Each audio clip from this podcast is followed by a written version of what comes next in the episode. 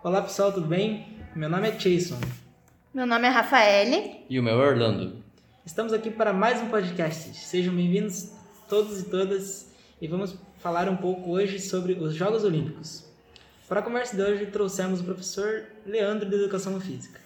Seja bem-vindo, professor. Olá, Jason. Obrigado. Obrigado, Rafa. Obrigado, Orlando. Para dar início ao nosso podcast, iremos citar um pouco da história e algumas curiosidades sobre os Jogos Olímpicos. As Olimpíadas tiveram início na antiga Grécia e passaram a ser realizadas em estádios olímpicos a partir de 776 a.C. Possuía um caráter religioso, em homenagem a Zeus, e passou a ter caráter simbólico de confraternização, paz e união. Foram resgatados no final do século XIX, em 1896, na primeira edição da Era Moderna na cidade de Atenas. Atualmente estamos na 23ª edição. Só não houve Olimpíadas durante as guerras e agora durante a pandemia, que era para ter sido ano passado e foi mudada para 2021. Agora vamos para as curiosidades. A primeira edição teve 14 países participantes. A Grécia é um dos cinco únicos países que participou de todas as edições. O Brasil não participou das cinco primeiras edições e ganhou a primeira medalha em 1920 na modalidade tiro. O judô é a modalidade com mais medalhas para o Brasil atualmente.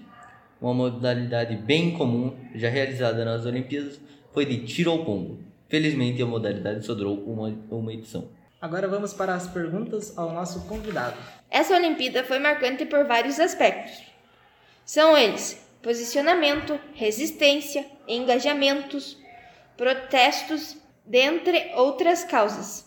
Qual a importância dos Jogos Olímpicos para o mundo hoje? Eu acho que a principal importância dos Jogos Olímpicos é nessa questão né, esportiva, né? Então, para é, para divulgar né, vários esportes que estão presentes nas Olimpíadas. Olimpíadas 2020, é, em Tóquio, que acabou de acontecer, nós tivemos um total de 46 modalidades esportivas, né?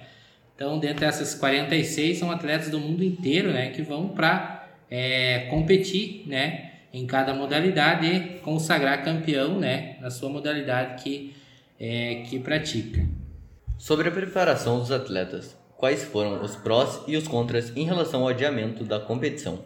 Eu acho que o principal, né, foi em relação à, à pandemia, né? Então nós temos aí atletas que estavam é, num grau alto de treinamentos, né? E em relação à pandemia tiveram que parar um pouco em relação aos seus treinamentos, né? Se nós trazemos para o Brasil, né? Nós temos é, nosso país é, é um país é, onde não tem, né? Grandes estruturas, né? Para treinamento, né? Então é, eu estava acompanhando ali alguns atletas do atletismo, né? Eles estavam treinando é, no quintal de casa, né? Então, é em relação ao treinamento mesmo, que ficou um pouco prejudicado. O Brasil teve o maior índice de medalhas dos últimos tempos e ocupou a 12ª posição no ranking mundial.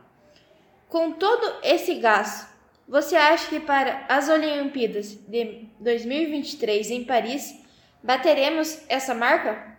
Eu acredito que sim, né? Depende dos, dos atletas aí que vão, vão estar representando o nosso país, né? Como eu falei, é, estarem bem treinados, né?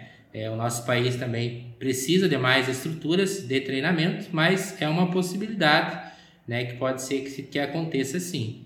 Como educador e praticante da arte do, do movimento, quais são os seus conselhos para as novas geração, gerações que virão a participar dos Jogos Olímpicos no futuro próximo?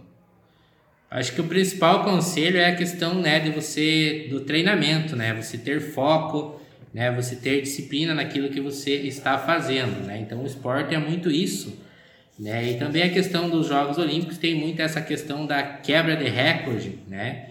É, então o principal conselho é você estar treinando, você está é, fazendo aquilo da melhor forma possível. Muito bem, então, fechando assim, muito obrigado a todos pela atenção. Muito obrigado, professor Leandro, por ceder o seu tempo para nós aqui. Muito obrigado a Rafa, Orlando que participaram. E é isso. Valeu, até a próxima.